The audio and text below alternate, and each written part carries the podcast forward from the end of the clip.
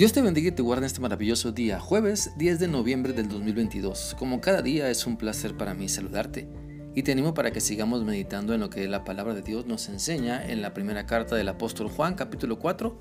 Hoy vamos a leer el versículo 8, el cual dice así, Aquel que no ama no ha conocido a Dios, pues Dios es amor. Mira, también por medio de este pasaje de la palabra del Señor se nos enseña que así como el distintivo de Dios es que nos ama, ama a todas las personas, también así nuestro distintivo debe ser demostrar el amor de Dios a todas las personas que nos rodean. Y es que la realidad es simple. Si batallamos para amar a las personas, entonces nos falta conocer mejor a Dios. Y la expresión conocer tiene que ver con tener una experiencia con Dios, un encuentro donde le entregamos a Él todo lo que somos para ser transformados, para nacer de nuevo a una vida llena del Espíritu Santo. Conocer a Dios es saber lo que Él dice y quiere de nosotros y vivirlo y hacerlo. Disponernos a vivir con valor y fe sus mandamientos. Conocer a Dios tiene que ver con asimilar su voluntad y no luchar contra ella. Conocer a Dios es vivir con gozo porque su voluntad es parte importante y primordial de nuestra vida. Conocer a Dios es decirle, hágase tu voluntad y no la mía, porque hemos entendido que la nuestra está llena de limitantes de egoísmo. Te animo entonces para que puedas conocer mejor a Dios, porque no se trata de solo creer en Él o solo saber que existe y nos ama, sino conocer a Dios implica saber que Él está ahí para fortalecernos, guiarnos, animarnos, enseñarnos mientras obedecemos su voluntad. Es importante reflexionar entonces en cómo estamos amando, cómo se está demostrando nuestro amor, ¿Cómo perciben las personas el amor que estoy transmitiendo? ¿Qué tan potente es la señal del amor de Dios en mi vida y hasta dónde llega? ¿Qué acciones están demostrando que mi amor por Dios es grande y que me esfuerzo porque su amor llegue al necesitado?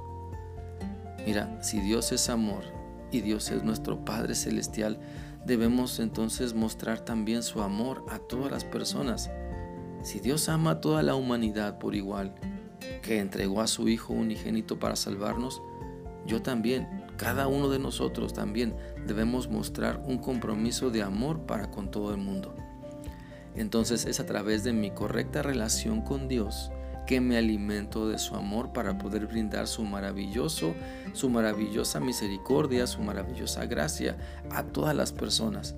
Pero si descuidamos nuestro alimento espiritual en cuanto a orar, leer la Biblia, meditar en ella, estudiarla, aplicarla, adorarlo, congregarnos, compartir de Cristo, darle palabras de alabanza, entonces la perversidad de nuestra alma y nuestra carne nos ganan y se oponen a que demostremos de manera fiel y verdadera el amor que Dios quiere que llegue a toda persona. La Biblia dice en primera de Juan también 4, pero en el versículo 20 lo siguiente: Si alguno dice que ama a Dios, pero odia a su hermano, es un mentiroso, porque si no ama a su hermano a quien puede ver, mucho menos va a amar a Dios a quien no puede ver. Pensemos entonces que si estamos dejando que nuestros malos sentimientos dominen nuestras acciones, estamos dejando que el resentimiento le gane al amor de Dios, estamos dejando que la amargura le gane a las oportunidades de amar a otras personas, estamos dejando que la vanagloria de nuestra vida le robe la honra a Dios, porque cuando amamos como Dios manda, la honra y la gloria son para Él. Te animo entonces para que en este maravilloso día puedas encontrar muchas maneras, muchas maneras de demostrar a las personas que te rodean que Dios las ama y que te ha mandado a ti para que les demuestres su grande amor.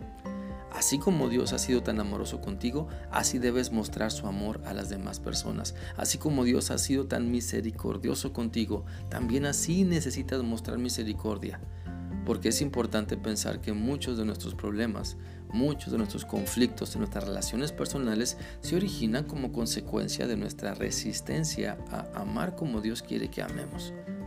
Te animo entonces a que si crees en un Dios lleno de amor, también tú seas un hijo suyo que demuestre su amor al máximo, que tus palabras puedan expresar no frustración, sino amor, que tus expresiones no estén llenas de intolerancia o impaciencia, sino de amor, Que tus acciones no busquen dañar a los demás, sino bendecirles con el maravilloso amor de Dios. Espero que esta reflexión sea útil para ti y que puedas seguir reflexionando sobre tu necesidad de conocer mejor a Dios para que puedas amar así como Él te ama. Que sigas teniendo un bendecido día. Dios te guarde. Hasta mañana.